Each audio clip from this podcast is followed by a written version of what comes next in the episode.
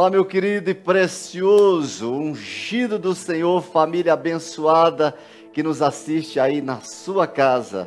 Eu sou Célio, pastor da Casa Lugar de Deus em Brasília, e é uma honra poder entrar na sua casa junto com a sua família e liberar uma palavra de Deus, entregar algo do coração de Deus para a sua vida. Esta noite vai ser muito especial. Algumas pessoas sempre me perguntam, pastor, como eu posso saber a direção, como posso ser guiado por Deus, como ser instruído por Deus no caminho que eu preciso ir, como conseguir entender e compreender o caminho do propósito. Pois bem, nós queremos falar sobre essa temática hoje.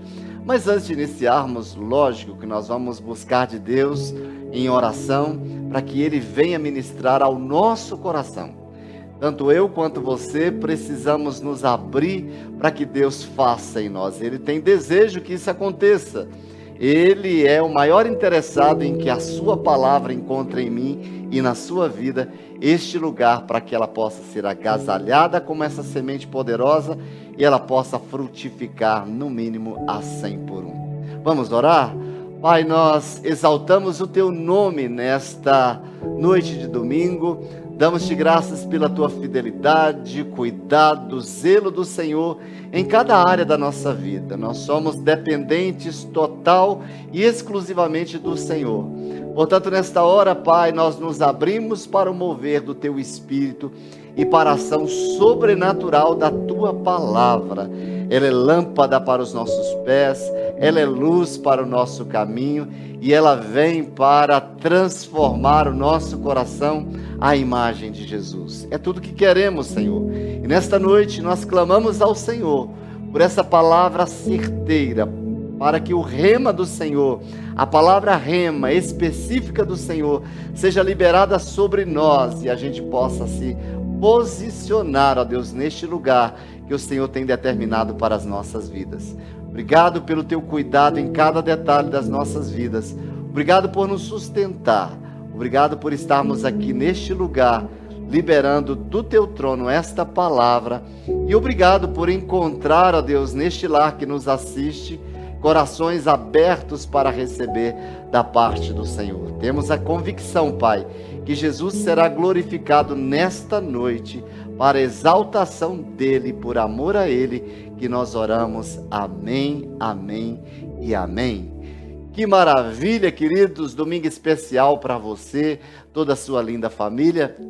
Mais uma vez, eu entro aí na sua casa com este propósito, como canal de Deus, como instrumento de Deus para ir ao seu coração. Ele está aberto, eu tenho certeza disso. E eu quero hoje trazer uma palavra que me lembrei é, há quase 20 anos, eu recebi essa palavra por uma direção divina para algo que eu precisava fazer, para uma determinação, para um posicionamento.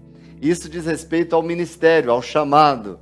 Eu tinha uma empresa e participava de um grupo de pessoas que se reuniam e o pastor daquela congregação teve que ir para São Paulo teve que morar em São Paulo e ele estava deixando aquela congregação e as pessoas daquela congregação queriam que eu assumisse.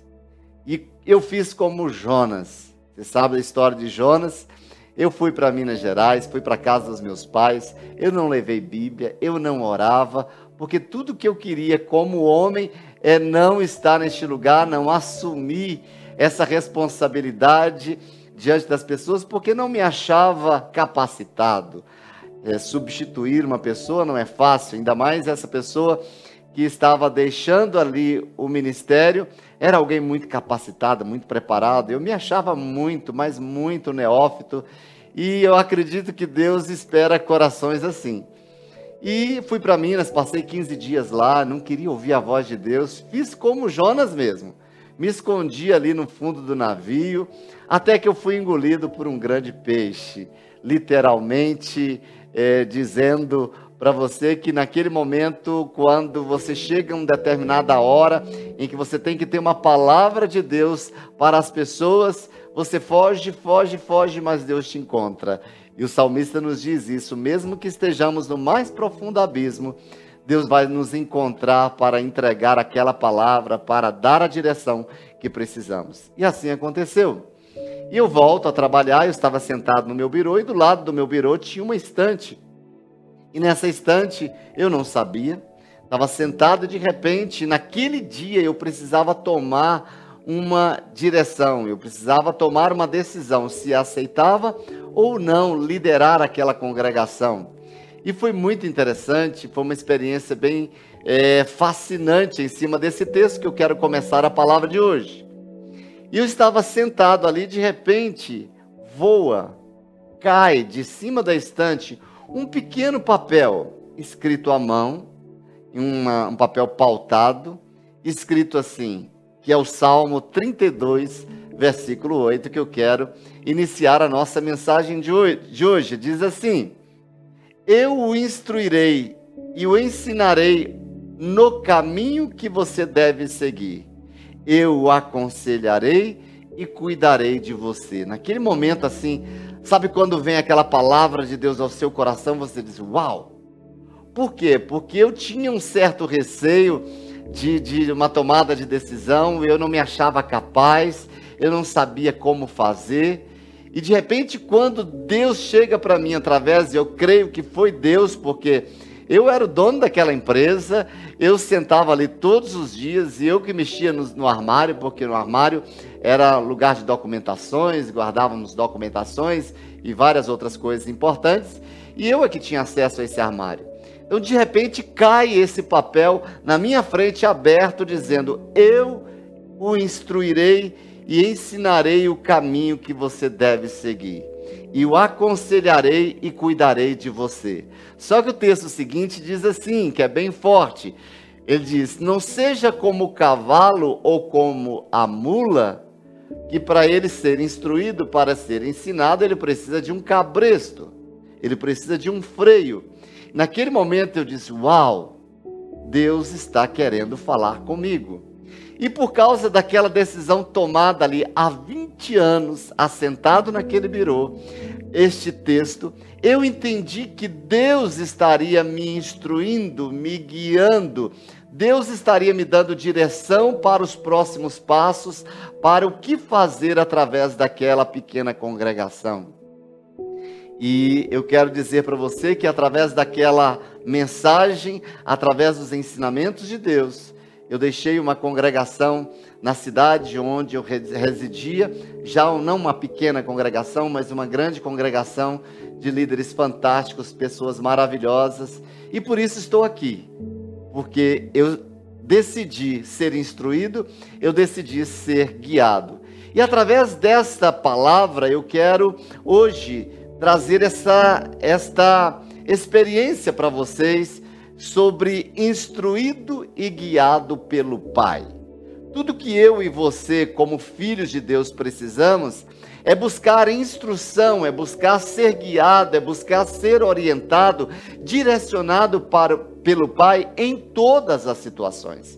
Se eu quero ter sucesso naquilo que eu vou fazer, se eu quero ter sucesso no meu propósito, se eu quero ter sucesso no meu casamento, se eu quero ter sucesso na minha empresa, se eu quero ter sucesso na minha vida espiritual, se eu quero ter sucesso ministerial, eu preciso me agarrar à instrução de alguém que tem ensino para liberar para a minha vida. Alguém que tem o caminho já traçado por mim. E essa pessoa é o meu Pai Celestial. Essa pessoa da sua vida é o seu Pai Celestial. Então eu quero, através desse Salmo 32, versículo 8, iniciar essa palavra. Queridos, antes de iniciarmos essa palavra, a minha pergunta para você é: você está vivendo neste caminho? Você está vivendo neste propósito? O propósito e o caminho que Deus quer lhe direcionar, o propósito que Deus lhe guiou. Hoje mesmo alguém me ligou querendo marcar um gabinete comigo, querendo entender o seu propósito, querendo ter a direção de Deus para a vida dela. E eu espero que essa palavra possa instruí-la neste caminho e dar para ela ferramenta a fim de que ela seja assertiva nas tomadas de decisões. Pior do que a morte é uma vida sem propósito, uma vida sem significado, sem sentido. Querido, a nossa vida, a sua vida, ela é única. ela é única. Você não terá uma outra vida aqui na terra para viver. A vida, ela é uma oportunidade para ser um potencial e uma realização dos propósitos de Deus. Uma realização de Deus, eu diria que uma realização também em Deus. E eu quero incentivá-lo nesta noite a você avançar neste seu destino profético. Um certo pensador, ele diz que você não precisa ter fé para concluir. Eu repito, você não precisa ter fé para concluir. Basta ter fé para dar o primeiro passo. Se você dar o, você dá o seu primeiro passo, se você ali estimula o seu primeiro passo em fé, você vai ter tanto resultado que você vai querer continuar caminhando por fé. Emily Freeman, uma escritora cristã inglesa, ela diz que quando você não conseguir ver a mão de Deus, confie no coração dele e vá. Se Deus está direcionando, se Deus disse através da sua palavra, vá. Vai fazer, vai dar o primeiro passo, vai continuar caminhando, porque esta é a direção. A vida é dura, diz esse pensador, Drake. Ele diz que a vida é dura e confiamos que Deus é sempre bom, mesmo quando a vida não for. Ou seja, toda e qualquer situação que você for enfrentar, a cada dia que você se despertar na manhã, vai dizendo: Deus é bom. E quando for realizar qualquer coisa, vai dizendo: Deus é bom. E quando for se posicionar em cima de qualquer coisa, vai dizendo: Deus é bom. É a, a, o atributo de Deus que não muda, Ele é bom. E se Ele é bom, essa convicção entrando na minha mente, no meu coração, vai me fazer tomar decisões crendo que os passos que eu estou dando em Deus são os melhores passos que eu preciso dar. Eu estou indo numa direção boa, eu estou indo numa direção agradável, eu estou indo para uma direção perfeita. Então, bem-vindos nesta noite. Eu quero iniciar com algumas perguntas: como vai a sua vida? Você pode dizer, vai bem, pastor, tudo vai bem. Como vai a sua semana? Aí você pode dizer, alguém pode dizer, não tão boa, gostaria de que fosse melhor. Que bom que você está aqui hoje. Então, nesta certeza de que nesta noite Deus vai nos ministrar, lembre-se que toda palavra que será liberada aqui por Deus é porque Ele é bom. Ele é bom e tem uma palavra do seu trono para nós. Deus quer falar conosco por causa da sua bondade. Queridos, a forma como nós reagimos em meio à dor, às situações difíceis, é que vai determinar como será o nosso futuro. De que maneira você reage à dor? Se paralisando? Até a paralisia, ela vai construir o seu futuro do jeito que você se paralisou. Mas a dor, você tomou, caminhou com ela, aprendeu com ela, ela vai te levar para um futuro e eu tenho certeza que essa é a direção de Deus. A forma como vamos reagir aos nossos desafios vai determinar como contaremos as nossas histórias de vida. Eu iniciei essa mensagem de hoje contando uma história para você e eu só posso contar essa história aqui hoje porque eu vivi uma dor e essa dor vencida me fez crescer e me fez estar aqui hoje falando para você e falando num assunto com legitimidade. Durante os momentos de crise, nós seremos visitados por vários questionamentos. E questionamento não é errado.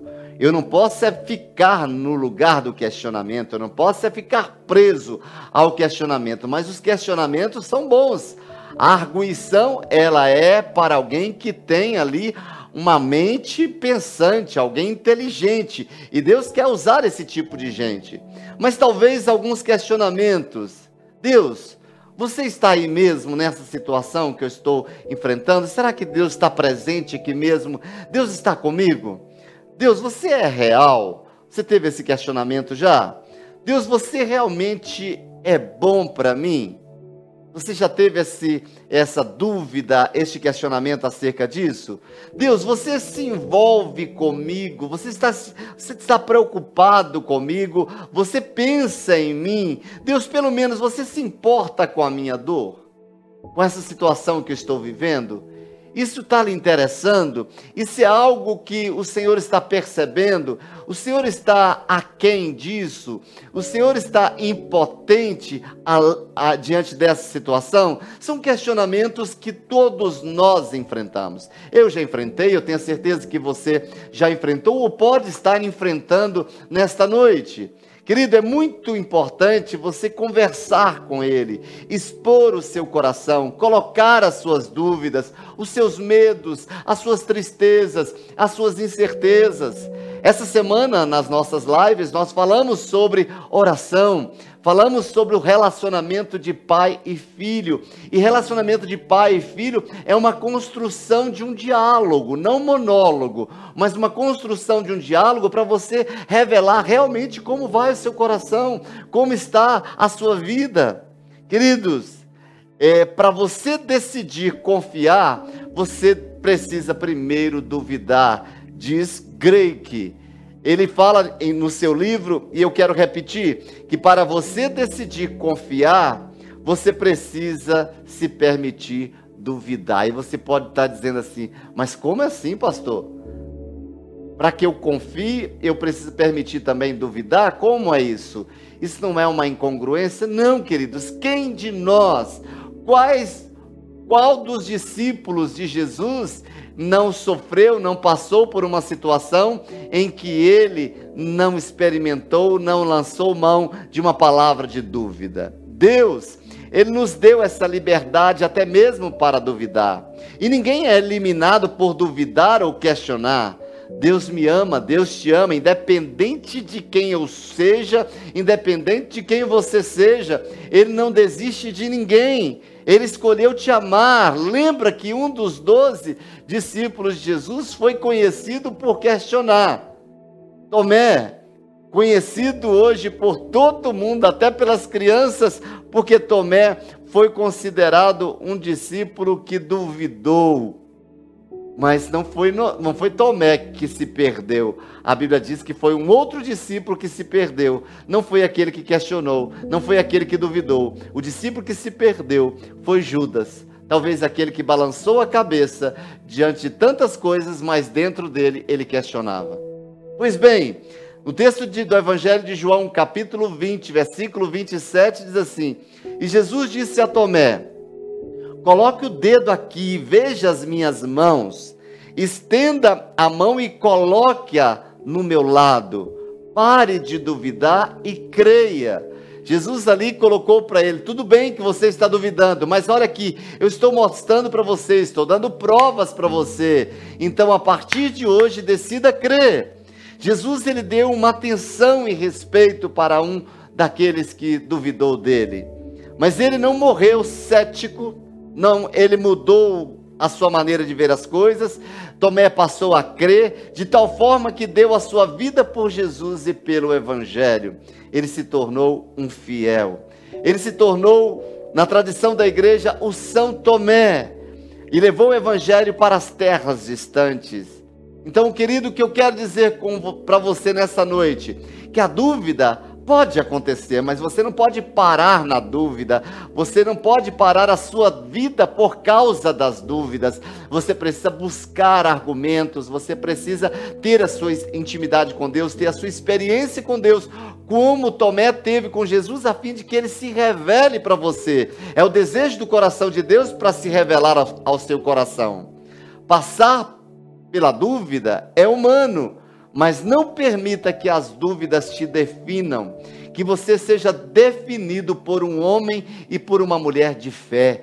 Que essa seja, a definição das suas posturas, que você, mulher, seja definida como uma mulher de fé, você, homem, seja definido como um homem de fé. A dúvida, como a dor, como a tempestade, como os problemas, vão passar. A dúvida vai passar, o problema vai passar, a, a tempestade vai passar. Não pare para ouvir quem está paralisado no lugar da dúvida. Cuidado do meio onde você trafega, nós temos falado muito sobre isso. Cuidado com o meio onde você caminha, cuidado para a direção dos seus passos rumo a pessoas que têm sempre dúvidas na mente, sempre palavras negativas. Este é o nosso pior lugar para se estar. O Evangelho de João, no capítulo 16, versículo 33, diz assim: E eu lhes disse essas coisas para que em mim vocês tenham paz. Neste mundo vocês terão aflições, dificuldades. Vocês terão talvez dificuldade para entender aflições da alma, aflições emocionais. Contudo, tenham ânimo. O que, que Jesus está dizendo? Ministre na sua vida, não pare neste lugar da aflição, vai para o lugar de um novo ânimo, vai para o lugar de uma nova revelação, vai para aquele lugar onde Deus quer se revelar a você. Jesus está dizendo: Eu venci o mundo. Você também vai vencer. Eu venci a dificuldade, você também vai vencer. Jesus nunca te disse que seria fácil.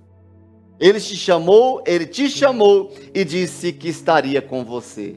Aquele que te convida para um evangelho fácil, dizendo para você: Ah, venha. Jesus está dizendo: venha e pare de sofrer. Jesus não nos convida para esse tipo de evangelho. No mundo nós teremos aflições. Jesus é tudo e sempre será o que eu e você precisamos. Em todos os momentos. Quando você está se afogando, você precisa de um salva-vidas. E Ele é o seu salva-vida. Quando você está na tempestade, você precisa de um abrigo. E Jesus é o seu abrigo. Quando você está sofrendo, você precisa de um consolo. E Ele é o seu consolador. Então Jesus sempre será para mim, para você, o nosso Salvador, o nosso abrigo, o nosso consolador em todos os momentos. Você deve firmar a sua mente nessas verdades, colocar os seus olhos e sua fé neste propósito, nessa direção, para esse lugar que Deus quer lhe conduzir. Então, neste caminho, eu quero trazer logo no início duas verdades que a palavra nos ensina. A primeira é que a presença de Jesus ela está com você. E não importa o quão solitário você se sinta. É a certeza que Jesus disse que estaria comigo e com você todos os dias da nossa vida. Quando você para onde você trafegar, onde você estiver, Jesus estará ali com você. Quando você estiver no barco e saiba que Jesus caminhando neste barco com você, Jesus ali no barco da sua vida, não significa que aquele barco não vá balançar. Ele pode até balançar, mas não vai se afundar. Eu quero dizer para você que na sua vida você terá momentos em que você vai estar balançado, em que a dificuldade, os ventos contrários podem vir e balançar de um lado para o outro, mas se Jesus está com você neste lugar, se você está no centro da vontade dele, não vai naufragar, não vai cair a sua casa, não vai afundar esse barco, porque existe alguém que está aí com você e esta pessoa poderosa se chama Jesus Cristo de Nazaré, aquele que tem poder para acalmar as tempestades, aquele que tem poder para acalmar os ventos contrários, aquele que tem poder sobre as altas ondas que possam se levantar, querido. A presença de Jesus será o combustível para esta sua caminhada. Se Deus disse: Instruíste-ei e ensinarei o caminho, Jesus é o combustível que você precisa para que tenha esta fé para seguir essa direção que Deus está colocando para você. A outra coisa que nós queremos falar é que o propósito de Jesus permanecerá em você depois que a tempestade passar. A primeira coisa que nós falamos é que a presença de Jesus está com você em todos os momentos. A segunda é que o propósito de Jesus permanecerá em você depois da tempestade, ou seja, Jesus não está com você é, em meio às tempestades, mas vai também usá-la para atingir os propósitos que Ele mesmo estabeleceu para a sua vida. Saiba que as tempestades, elas nos levam para mais longe. As tempestades, no, depois dela, após a tempestade, nós sairemos com mais segurança, nós sairemos com mais fé, nós sairemos mais determinados. As tempestades sempre nos farão mais fortes.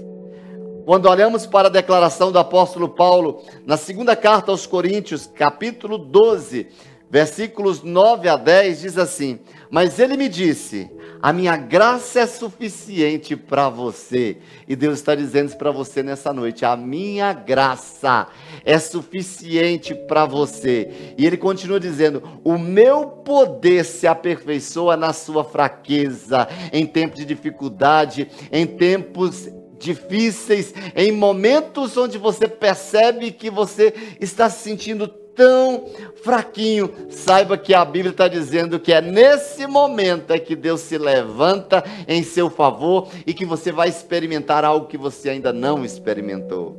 Diz o texto ainda, portanto, eu me gloriarei ainda mais alegremente em minhas fraquezas eu não vou me alegrar nas minhas fraquezas de qualquer maneira. Não, ah, tá bom. Não, a Bíblia diz que eu vou me alegrar ainda mais, eu vou me gloriar ainda mais alegremente nas minhas fraquezas, para que o poder de Deus repouse em mim. Então, se eu quero que o poder de Deus repouse em mim, que eu venha encontrar a alegria, mesmo nesse tempo de dificuldade. E o versículo 10 diz: por isso, por amor de Cristo, regozijo-me nas fraquezas, nos insultos, nas necessidades, nas perseguições, nas angústias. O texto está dizendo: eu vou me alegrar nas fraquezas, nos insultos, nas necessidades, nas perseguições, nas angústias. E ele termina o versículo 10 dizendo: Pois quando eu sou fraco, é que eu sou forte. Eu repito, porque quando eu sou fraco, é que eu sou forte. Queridos, quanto mais você aprende a confiar em Deus, mais você vai crescer. Independente da dor, Deus estará com você. Ele andará conosco em cada situação. A promessa dele, eu te instruir, eu vou te instruir, eu vou te ensinar o caminho a seguir. A equação com Deus, ela tem resultado diferente. Por isso Paulo diz que a nossa pregação é loucura para o homem natural se eu quero entender a pregação da a, a vida cristã com a minha mente racional, humana, eu não vou conseguir compreender a dimensão de tudo isso. Mas o que eu preciso entender é que aquilo que Deus me dá, a instrução que Deus me dá, é porque Ele quer formar primeiramente algo em mim e quer me lançar neste caminho do propósito para ajudar, para abençoar, para abrir caminhos para outras pessoas através dessas experiências. A questão não é remover o problema, e sim confiar que a graça é suficiente. Você pode pedir a Deus, Senhor, ajuda-me a resolver essa situação, este problema. Mas eu pedi, Senhor, tira esse problema de mim. Tira esse problema de mim. Se Deus vai tirar esse problema, você está impedido de crescer na graça e no conhecimento dele. Ele sempre será mais do que você possa suportar. Ele sempre será a força que você precisa diante da sua fraqueza. Você pode estar sendo tentado em ser forte sem Deus, mas não se realizará. Mas tudo bem. Ser fraco, ser considerado fraco, desde que você esteja com Ele, desde que a presença dele vá te guiar, desde, desde que a presença dele vá te orientar e vá te direcionar. Tudo bem em ser fraco, mas que seja fraco com ele, porque é na sua fraqueza que o poder de Deus será visto. Instruído e guiado pelo Pai. A nossa mensagem de hoje. E eu quero trazer, em cima da carta do apóstolo Paulo aos Filipenses, é, alguns princípios chaves para que eu seja instruído, para que eu seja guiado nessa direção segura, nesse caminho que eu preciso, nesse caminho que para o qual eu fui criado. Deus me criou para andar nessa rota. Então, se Deus me criou, eu preciso ser orientado por Ele. Em Filipenses, no capítulo 3, versículo 12 a 16, eu amo a carta do apóstolo Paulo aos Filipenses. É, diz assim ele: Não que eu já tenha recebido isso, ou já tenha obtido a perfeição, mas eu prossigo para conquistar aquilo para o que também fui conquistado por Cristo Jesus. Irmãos, quanto a mim, não julgo havê-lo alcançado, mas uma coisa eu faço, esquecendo-me das coisas que para trás ficam e avançando para as que estão adiante de mim, eu prossigo para o alvo, para o prêmio da soberana vocação de Deus em Cristo Jesus. Todos, pois, que somos maduros, tenhamos este modo de pensar, e se em alguma coisa vocês pensam de modo diferente, também isto Deus revelará para vocês. Seja como for, andemos de acordo com o que já alcançamos. É tão interessante olhar para a carta do apóstolo Paulo aos Filipenses. Você sabia que essa carta é considerada uma carta feliz? A carta da alegria, em vários momentos da palavra, em vários momentos deste, dessa carta, é, nós vamos ver pelo menos 19 vezes o apóstolo Paulo falar de alegria, de regozijo, de exultação. 95 versículos tem essa carta. Quatro apenas quatro capítulos permeados de muita alegria. Mas o interessante é que esta carta, ela não foi escrita no momento maravilhoso da vida de Paulo. Não se esperava que ele, vivendo o que estava vivendo, escrevesse uma carta sobre alegria. Paulo estava preso na cidade de Roma, aguardando julgamento, e desse julgamento ele ou seria, seria liberado ou ele seria decapitado. 24 horas algemado e ele escreve a carta da alegria em tempo de dificuldade. Isso nos ensina demais. Ele escreveu uma carta de alegria para os seus em tempo de dificuldade. Isso vai nos ensinar. E eu quero deixar alguns princípios, algumas chaves importantíssimas para que a gente seja instruído e guiado pelo Pai, segundo essa carta do apóstolo Paulo aos Filipenses. A primeira coisa, anote aí. Mantenha sua mente longe da acomodação. Eu repito, mantenha a sua mente longe da acomodação. Veja que nós estamos observando princípios para sermos guiados e instruídos por Deus. Primeiro dele, mantenha sua mente longe da acomodação. Versículo 12 diz para nós: Não que eu já tenha obtido isso, tudo isso, ou tenha sido aperfeiçoado, mas eu prossigo para alcançá-lo, pois para isso também fui alcançado por Jesus. O que está distraindo a sua mente? O que está amarrando você? O que está segurando você? Quando nós falamos que manter a mente da acomodação, não se acomode, porque a pior desgraça na vida de uma pessoa é a acomodação. Ela atrofia os nossos músculos espirituais, a acomodação atrofia os nossos músculos emocionais e a acomodação também atrofia os, os músculos do nosso corpo físico. Nós fomos formados para viver caminhando, para viver fazendo, para fazer ali transformando, para agir, para movimentar. A zona do conforto é o lugar do encrustamento do nosso propósito. Quando estamos na zona do conforto, nosso propósito está criando limo, está criando ali raízes, mas não no lugar que deve criar raízes, mas no lugar da paralisação e ele vai acabar morrendo, tomando uma outra direção. Toda mudança revela vida só o que é morto não muda, querido. Nós estamos em processo de mudança contínua. Praticamente todos os dias. Nós temos células sendo renovadas todos os dias. E a mudança faz parte da vida do ser humano. John Kennedy diz que a mudança é a lei da vida. Quem não muda, não age. Quem não muda, não sai do lugar. Quem não muda, está morto. Deus é espírito dinâmico e tem vida.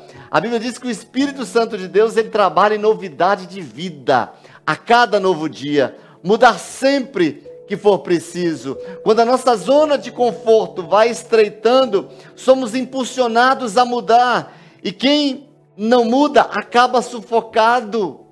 Nós precisamos sair do sofá hoje e tomar uma decisão para o próximo para essa semana, para o próximo dia. Saia hoje deste lugar da acomodação. Saia deste lugar hoje que deixa você para baixo. A única coisa que não muda, queridos, é a palavra de Deus. Vamos sair das coisas de meninos e vamos para o nível de pessoas sábias. A palavra nos ensina que nós não vamos viver sempre na, na condição de criança. Há tempo para ser criança, mas à medida que nós avançamos, à medida que nós mudamos, nós vamos nos tornar adultos e a nossa posição é sermos como daqueles que são sábios, que têm experiência de vida, que têm posicionamentos de vida. É tempo de crescer, é tempo de evoluir e nós devemos nos questionar no que estamos fazendo da nossa vida, para onde nossas escolhas estão nos levando todos os dias. Continue lendo, continue estudando, continue se expondo a coisas novas. Experimente. Jamais se acomodando. Querido, toda pessoa experiente é aquela que passou por mudanças após mudanças e teve na sua vida oportunidades de aprender todos os dias. Não é apenas após passar por um acidente ou uma doença que poderia ter roubado a nossa vida, não é somente é, em um leito de hospital ou apenas na velhice, não é a oportunidade que temos, não. Não é a oportunidade que temos quando estamos neste lugar. Não é só isso. Querido, nós podemos aprender sim pós um acidente, podemos aprender sim depois de ter passado por um leito de hospital, de passar por uma enfermidade, mas a questão é que eu não preciso passar por isso. A oportunidade que Deus está nos dando nesta noite é agora. Eu te instruir, eu te instruirei. Eu ensinarei a você o caminho que deve seguir. Eu tenho uma coisa nova para você, não se acomode. Cada dia é um convite à mudança, ao crescimento. Por isso, o hoje se chama presente é um presente de Deus para nós no presente. É um presente para fazer coisas novas. Ah, mas eu já alcancei isso, eu já conquistei isso. Ei, já conquistou, o conquistado não se conquista mais, tem mais ainda para conquistar. Se você é bem sucedido, se você já conquistou alguma coisa legal, que maravilha, mas vamos conquistar mais. Saia da acomodação, muda sua mente, tem mais coisas ainda para você viver. Querido, saia da sua zona de conforto, arrisque-se, entregue-se, e se der certo, felicidade, e se não der certo, experiência e aprendizado. Eu repito, saia da sua zona de conforto, arrisque-se, entregue-se, se der certo, felicidade, parabéns, e se não der certo, uma experiência, um aprendizado. Mas para ser instruído e guiado pelo Pai, a segunda coisa importante que precisamos fazer, aprendendo com Paulo na carta aos Filipenses, mantenha a sua mente afastada do orgulho. Eu repito, mantenha a sua mente afastada do orgulho. Versículo 13 diz para nós: Irmãos, não penso que eu mesmo já tenha alcançado não penso que eu mesmo já tenha alcançado. Por que, que nós precisamos manter a nossa mente afastada do orgulho? Porque o orgulho nos traz para longe de um caminho com Deus. O orgulhoso caminha com seu ego, o humilde escolhe caminhar lado a lado com Deus. Queridos, o orgulhoso, ele não é ensinável. E se Deus está dizendo para nós, através do Salmo 32, eu vou te instruir, eu vou te ensinar. O orgulhoso é aquele que já sabe de tudo, que não precisa aprender com mais ninguém, que ele já conquistou, já chegou naquela posição, que ele agora tem não sei quantos mil seguidores, tem milhões de seguidores, e agora sua conta está assim, barará, papapá. Não! Deus é soberano sobre tudo e sobre todos. Cuidado! a soberba precede a ruína. Então, se você coloca, bate no seu peito dizendo: Eu não preciso, eu já sei de tudo, eu tenho já conhecimento, eu já tenho legitimidade nesse assunto, todos os dias nós temos que aprender, queridos. O orgulhoso não é ensinável. E se ele não é ensinável, como é que ele vai caminhar com Deus? Jamais. Jamais ele caminhará com Deus. Para ser instruído, é necessário ter a credencial da humildade a palavra soberbo, orgulho, vem do latim em um sentimento em que a pessoa valoriza a si mesma em relação aos outros. É a sobrevalorização do eu em comparação com os outros. Continue humilde, continue aprendiz, em construção, ensinável. Nunca deixe de ser discípulo, mesmo já sendo um grande líder. Nunca. Nunca permita que o orgulho roube a sua posição como discípulo. Por mais que a gente tenha hoje a posição de uma grande liderança, nós sempre seremos discípulos. Nunca devemos sair deste lugar. A humildade é a qualidade contrária ao orgulho, é o que nos permite adotar uma atitude aberta, flexível, receptiva para poder aprender aquilo que ainda não sabemos. Ninguém sabe tudo. Eu não sei tudo, você não sabe tudo. O caminho que Deus quer nos levar, ele é desconhecido para mim e para você. Eu repito, o caminho que Deus quer nos levar nessa semana eu não conheço, você não conhece. Só Deus. Por isso ele está dizendo para mim e para você: eu vou te instruir. Eu vou te ensinar o caminho que você deve seguir. Queridos, você pode ser influente, mudar a sua agenda, mas o seu coração jamais deverá mudar. Cuidado com a soberba. Essas pessoas, elas apresentam endurecimento emocional uma distância emotiva. Dificilmente esquecem uma ofensa, elas guardam mágoas, porque feriu o ego. E de onde vem o orgulho? Do seu ego. Não poderiam fazer isso comigo. Essas características bloqueiam as relações interpessoais. E nós somos seres que precisamos de pessoas. A maneira de se afastar do orgulho é tornando-se ensinável, é tornando-se discípulo. Eu repito, quer vencer o orgulho, peça ajuda. Quer vencer o orgulho, diz assim: Eu estou precisando aprender com você. Quer vencer o orgulho, torne-se discípulo, chega diante de Deus e Senhor, eu não sei nada se o Senhor não me instruir, eu não sei nada se o Senhor não me ensinar, eu não sei nada se o Senhor não me direcionar. Queridos, eu gostei dessa citação deste pensador que ele disse: a soberba, ela nunca desce de onde sobe, mas cai sempre de onde subiu. Eu repito: a soberba nunca desce de onde sobe, mas cai sempre de onde subiu.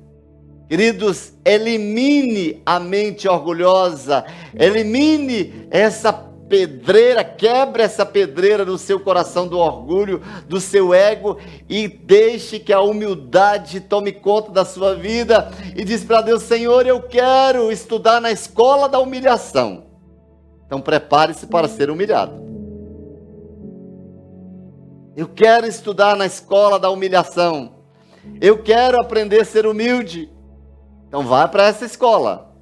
Mas prepara-se porque ninguém se torna humilde se primeiro ele não for humilhado. A terceira coisa, a terceira regra, ou terceiro princípio, terceira chave que para ser instruído e guiado pelo Pai, que o apóstolo Paulo nos ensina na carta dele aos Filipenses, tenha o seu passado resolvido. Eu repito, tenha o seu passado resolvido. Versículo 3 diz: Mas uma coisa eu faço. Paulo estava dizendo: Eu preciso prosseguir, eu preciso continuar a caminhada. Passei por muitas coisas no passado, enfrentei muitas situações difíceis no passado. Ele disse: Mas uma coisa eu faço, esquecendo-me das coisas que para trás ficam. Paulo sabia que se ele se aprisionasse no passado, ele não teria conquistado, ele não teria feito no futuro aquela coisa tão fantástica, aquela visão tão fantástica de se levantar como o apóstolo dos apóstolos, deixando para nós cartas maravilhosas de ensino para a igreja registradas na Bíblia Sagrada. Paulo sabia que se ele não deixasse o passado resolvido, ele não conseguiria fazer aquilo que Deus determinou para ele. Um passado de perseguição, um passado de morte, um passado de decapitação, um passado terrível de perseguição aos cristãos. Paulo ensina para gente: eu venci o passado. Eu venci a acusação do passado. Eu venci a dor do passado. Eu posso dizer que eu esqueci das coisas que para trás ficaram, porque se eu tivesse caminhado com elas, eu não chegaria até onde eu teria chegado. Querido, seu passado passou. Eu quero dizer para você que ele já morreu. Passado que ainda fala é fantasma. Coloque esse fantasma para fora. Jogue para fora esse fantasma. Você não precisa de fantasma, você precisa da voz do Espírito Santo de Deus direcionando os seus passos, as suas tristezas do passado, as suas, seus insucessos do passado, as perseguições do passado, as injustiças do passado. Deixe na cruz. Lance para a cruz.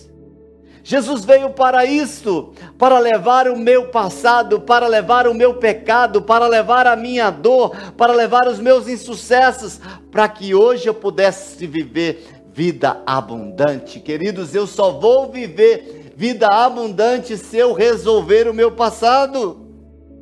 Para alguém avançar é preciso resolvê-lo. Não deixe que seu passado influencie o seu futuro. Deus tem uma nova história para você. Deus tem algo novo. A Bíblia diz que todos os dias este é o dia que Deus fez e que as misericórdias do Senhor se renovam sobre nós a cada novo dia. Querido, enquanto você estiver preso ao passado, através das suas memórias, você terá uma forte tendência a ser uma pessoa depressiva.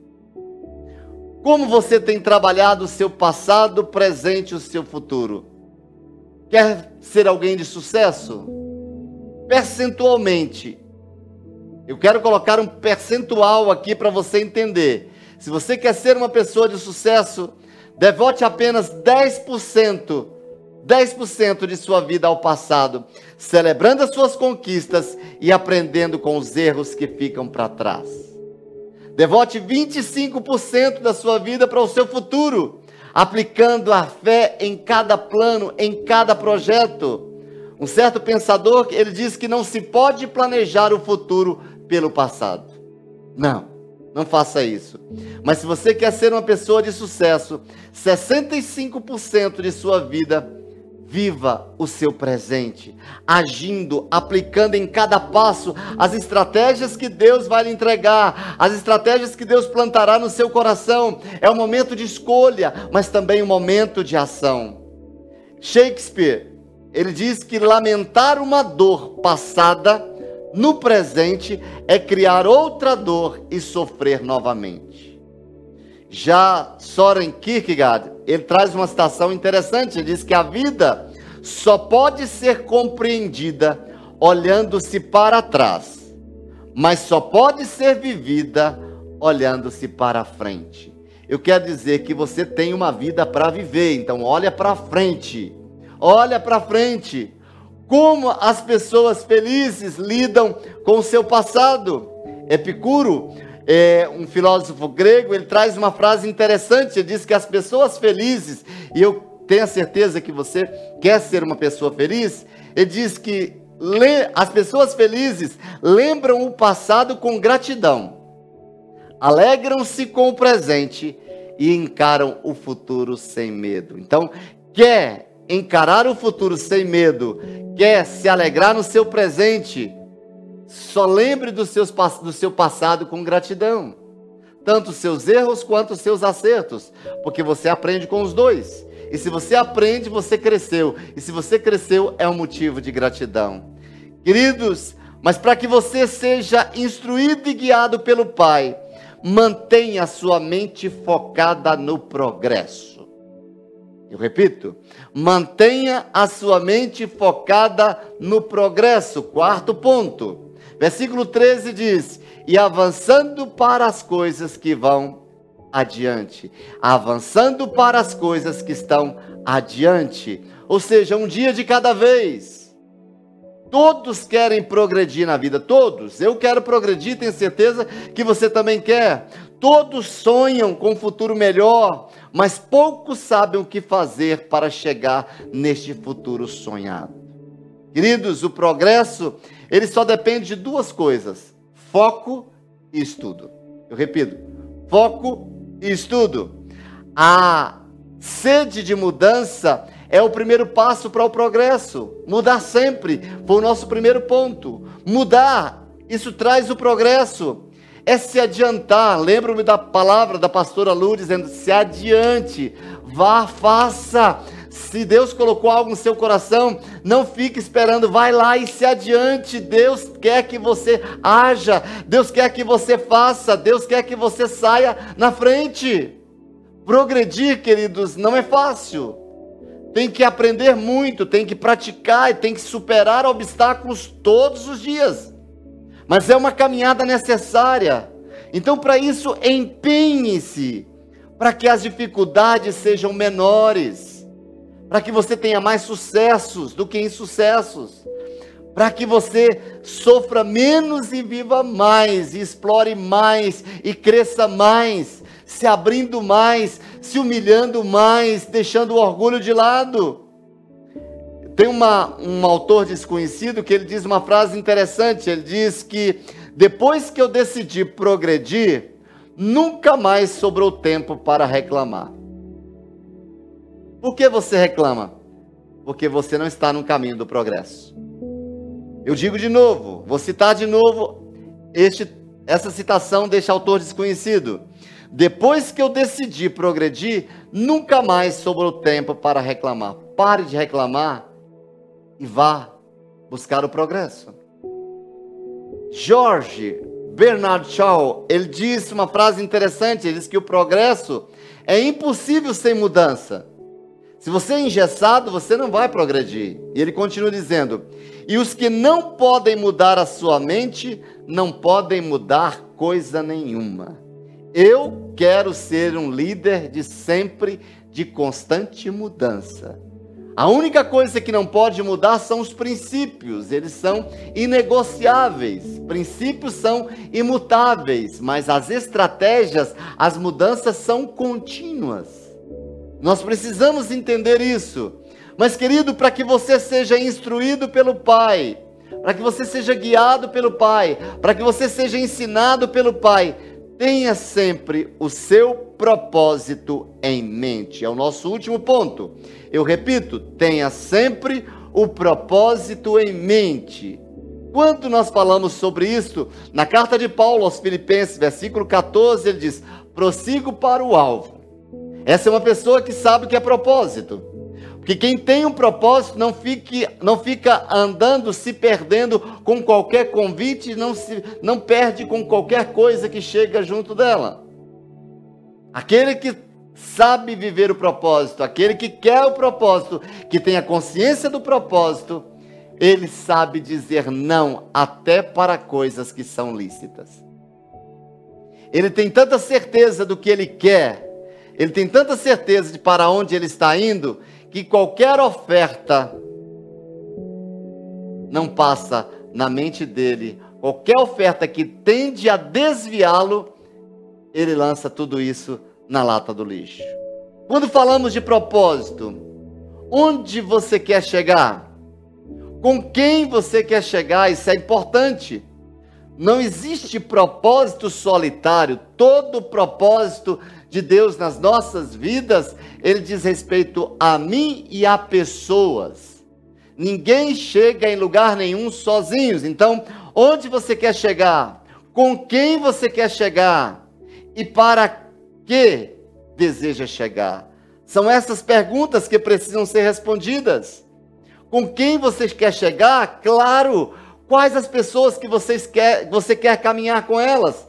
Eu já tenho em mente, através do pessoal que eu tenho aqui na nossa comunidade de fé, tem pessoas que eu gostaria de, de caminhar com ele a vida toda. Mas já tive pessoas de eu ter que liberar o destino dela. Porque os propósitos não se encontravam, chocavam-se, batiam-se.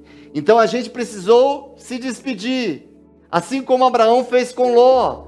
Precisamos tomar caminhos opostos. Doeu em mim, sofri, como pastor eu sofro, sofro noites mal dormidas, mas eu tenho que entender porque foram apegos, amores, em que a gente precisava resolver isso aí. Nós precisamos ter em mente que a nossa existência, ela deve se alinhar a um planejamento ao nosso próprio bem e para o nosso futuro, queridos. Propósito de vida se trata de um planejamento a longo prazo para a realização de coisas grandes. Grandes não em tamanho apenas, mas na forma como impacta a nós mesmos e o ambiente onde nós estamos. O propósito de Deus na sua vida vai te impactar e vai impactar aqueles que estão à sua volta. Não queira viver uma vida sem propósito. Não faz sentido. Mas por que ter um propósito de vida, pastor? Ter essa meta e compromisso é importante porque é um propósito de vida que acaba dando significado à nossa existência. Não faz sentido caminharmos aqui na terra sem termos um propósito de vida. Não faz sentido. Por mais exagerado que isso pareça, tenha em mente que você é um ser humano de existência única. Tem muito a contribuir consigo mesmo, com os outros e pode crescer com esse caminho, com essa direção. Por isso que o Pai quer te instruir, porque tudo que ele pensa é grande, tudo que ele pensa é poderoso. Encontrar o seu propósito é como preencher as páginas em branco de um longo livro onde se é o autor. Elas são escritas, revisadas, corrigidas e mudadas quando necessário por você e tudo isso com a instrução do Pai, que é o Criador deste lindo propósito que Ele plantou no seu coração. Queridos, gostaria de deixar uma dica para você, para você entender melhor sobre esse quesito do seu propósito. Pense e anote tudo aquilo que você gostaria de se tornar e fazer, anote isso aí. Isso é importante. Você registrar o que você quer alcançar, o que você quer ser. Mas a outra pergunta, se faça essa pergunta: o que você faz bem? O que é aquilo que você faz que é natural e que você faz bem feito, que as pessoas chegam para você dizendo: "Uau, como isso é lindo, como isso é perfeito". De repente para as pessoas pode ser algo simples, mas para você é algo grande. Seja específico sobre as suas razões. Como seria o seu dia de trabalho ideal? Querido, se você chegar, se você perder as suas motivações pessoais, você perderá a sua alma. Se você perder os seus valores, você perderá a sua cabeça. Tem coisas que Deus plantou dentro de você, não permita que a circunstância roube. A questão não é só chegar, mas como chegar. Porque você será lembrado assim. Tiago Brunet diz que vida, viva os propósitos de Deus e não da opinião dos outros. Se você não tem segurança daquilo que as pessoas dizem para você, você precisa ter segurança no que Deus diz para você. Porque se você tem segurança apenas no que Deus diz para você, aquilo que as pessoas vão dizer não vai chegar. A segurança está no que Deus diz. Então tudo que vier de encontro, que vai bater de encontro ao seu propósito, você vai recusar, porque a voz maior de Deus já foi semeada no seu coração e aquilo gerou vida. C.S. Lewis, ele traz uma frase forte, poderosa, ele diz que certamente você realizará o propósito de Deus, não importa como esteja agindo, mas faz diferença se você serve como Judas ou se você serve como João. Forte, né? A questão em começar a servir, zelando pela motivação do seu coração, porque é a partir daí que você vai perceber que você está no caminho, na estrada do propósito, instruído e guiado pelo próprio Deus. A nossa jornada cristã, como termina, como termina, é a coisa mais importante. Eu repito, na jornada cristã, como termina é como de fato com. O último estado torna-se-á maior. Não importa como você começa, e sim como você termina. Você será lembrado neste lugar do cumprimento do seu propósito. Queremos chegar com outras pessoas. Não chegue sozinho. Por isso, pense no seu network, nas pessoas que você quer caminhar com elas. Para ser instruído e guiado pelo Pai, eu deixo para vocês todos esses cinco princípios, essas cinco citações, essas cinco chaves, que se você caminhar com ela, pode ter certeza de que você será conduzido pelo Pai, você se permitirá que Deus haja em você e através de você. Eu concluo dizendo que quão importante e quão urgente é então a necessidade de uma direção divina para onde iremos nós, Senhor? Se só tu tendes as palavras de vida eterna. Acredito que você já deve ter me escutado essa, esse versículo por várias, várias vezes. Mas isso é algo que me move todos os dias. Para onde irei eu? Se só tu tendes as palavras de vida eterna. Quão confortador é para a mente do viajante. Quão confortador é para a mente do viajante está sob, debaixo dos cuidados de um guia que conhece todo o país e cada curva no caminho à sua frente. Deus é o seu guia. O seu Pai é o seu guia. E Ele quer te conduzir para caminhos que você ainda não conhece. E Ele já pisou a rota. Ele já foi lá. Ele já conhece o caminho. Por isso a importância de você se conectar com Ele.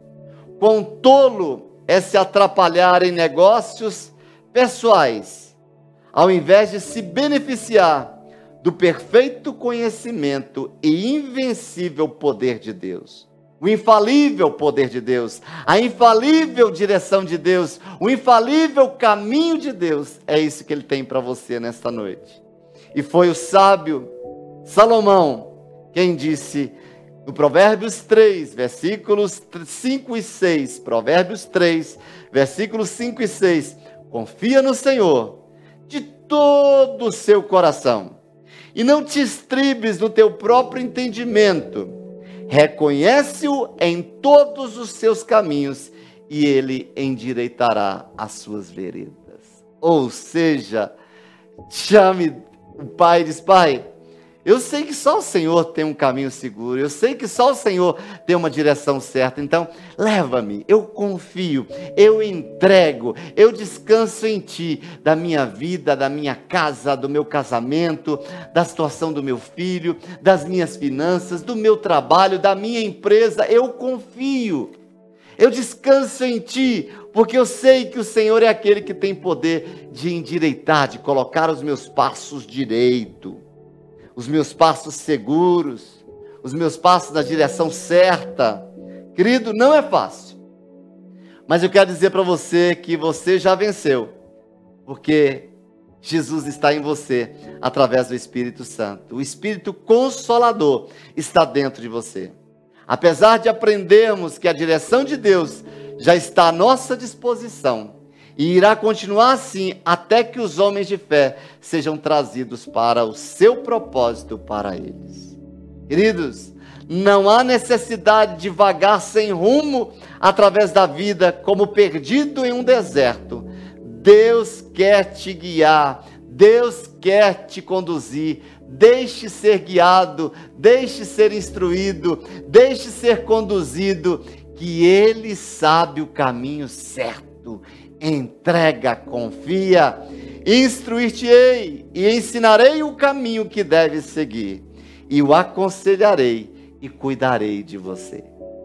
Querido, eu só estou aqui hoje, nesta posição, ministrando para você, porque aquele papelzinho que eu disse no início da mensagem caiu ali na minha frente, Deus dizendo esta palavra para mim. E hoje eu caio aí na sua casa. E hoje eu caio aí no seu sofá. Hoje eu caio aí na sua mesa, dentro do seu carro, dizendo para você: descanse, não se preocupe. Eu te instruirei, eu te ensinarei o caminho que você deve seguir, e eu aconselharei e cuidarei de você. Se você não souber o que fazer, Ele vai te instruir, Ele vai te ensinar. Querido, no final, o que vai te manter nessa corrida é a intimidade com aquele que está com você nessa caminhada. A intimidade com Jesus, desenvolvendo uma sensibilidade para ouvi-lo.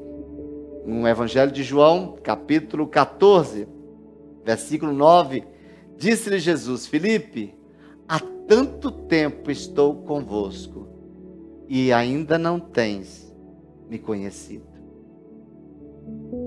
Espero que Jesus não diga isso de você nesta noite.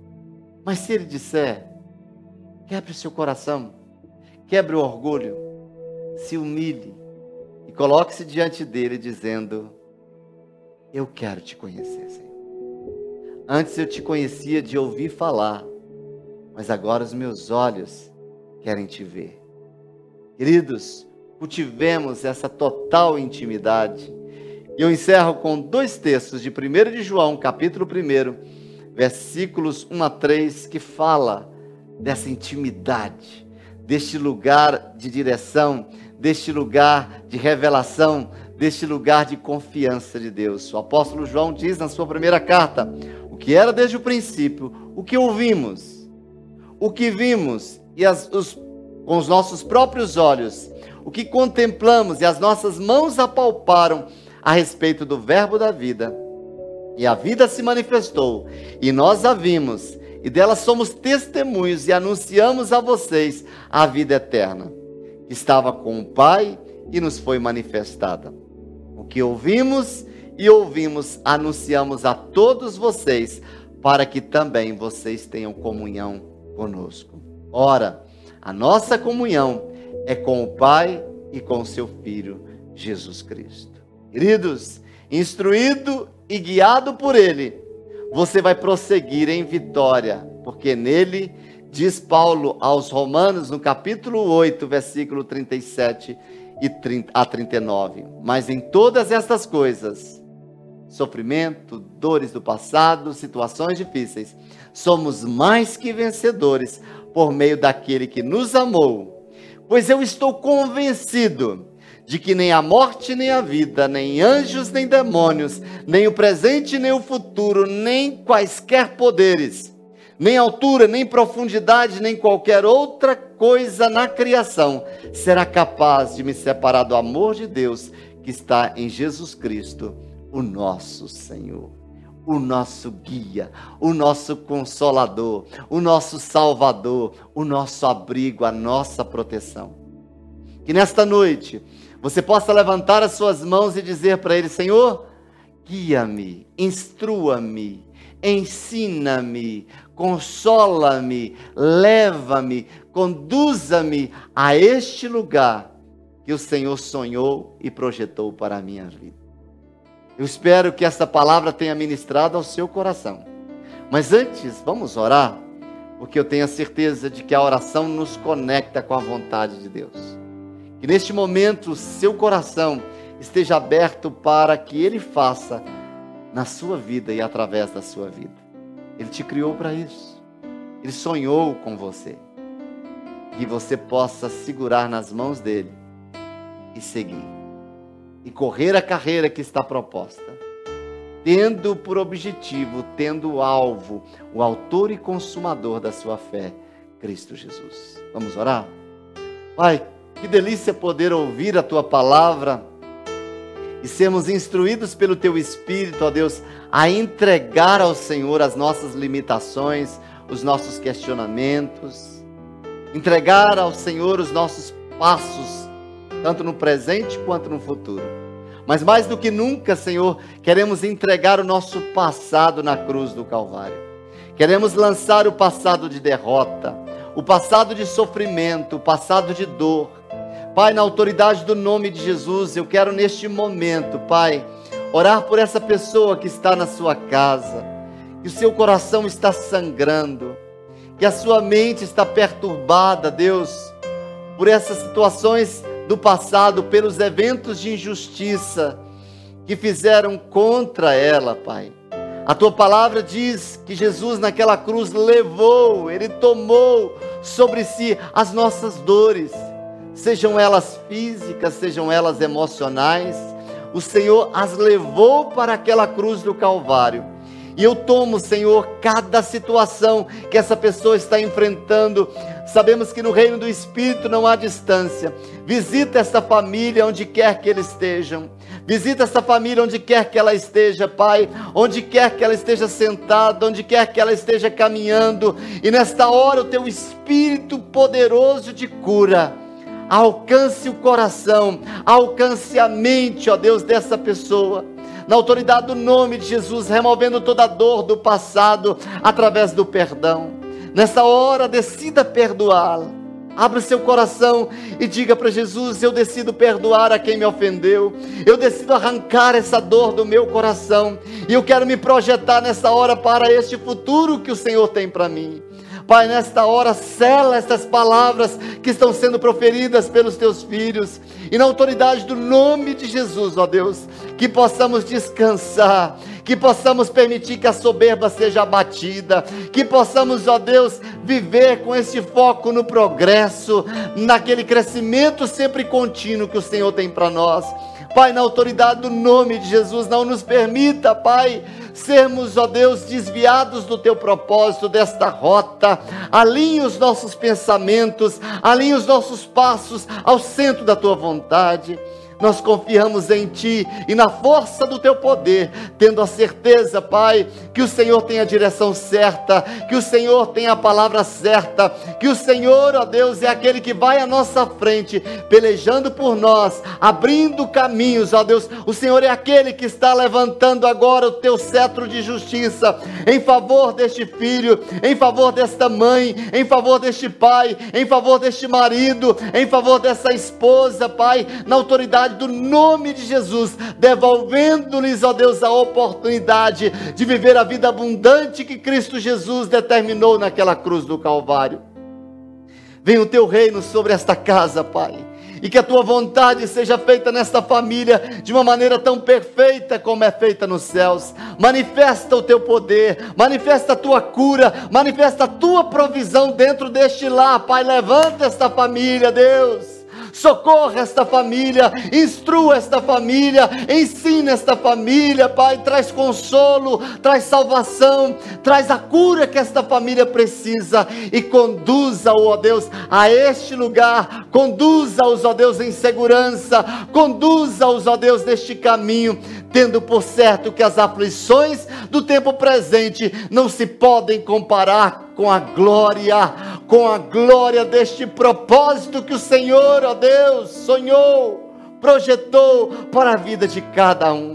Eu quero abençoar esta família que nos assiste. Eu quero abençoar esta casa que se abre para a tua palavra nesta noite. E quero declarar que a boa obra que o Senhor começou, o Senhor vai completar, o Senhor vai fazer. Espírito Santo, é a hora da, da tua ação, é a hora do teu propósito, é a hora do teu sobrenatural agora, tocando este coração transformando esta família, conduzindo esta família ao centro da tua vontade. Que tudo seja para a glória exclusiva do teu nome, na autoridade do nome de Jesus. Amém, amém e amém. Queridos, eu quero fazer uma trazer uma palavra para você que está nos assistindo e que quer sentiu no seu coração um desejo de fazer a sua confissão, fazer a sua aliança com Jesus, dizendo: Jesus, eu quero ser instruído, eu quero ser guiado, eu quero ser orientado pelo Senhor, ser o meu Salvador, ser o meu Senhor, ser o meu Consolador. Aí embaixo, na tela do nosso vídeo, tem um número de um WhatsApp e você pode entrar em contato conosco, que nós entraremos em contato com você, oraremos por você, abençoaremos a sua vida. Espero que esta reunião tenha te abençoado. Que bom que você está conosco através dos nossos canais. Que Deus possa continuar te abençoando. Que a graça do Senhor lhe visite de uma maneira poderosa nesta noite. O amor do Pai te abrace como nunca você foi abraçado. E que essa comunhão linda, gostosa com o Espírito Santo de Deus, você possa caminhar ao longo de toda essa semana, entendendo que você é mais que vencedor. Espero que você tenha sido abençoado, porque eu fui eu quero declarar o melhor de Deus para a sua vida, para a sua casa, para a sua família. Um forte abraço e um cheiro do seu pastor que tanto te ama. Deus te abençoe.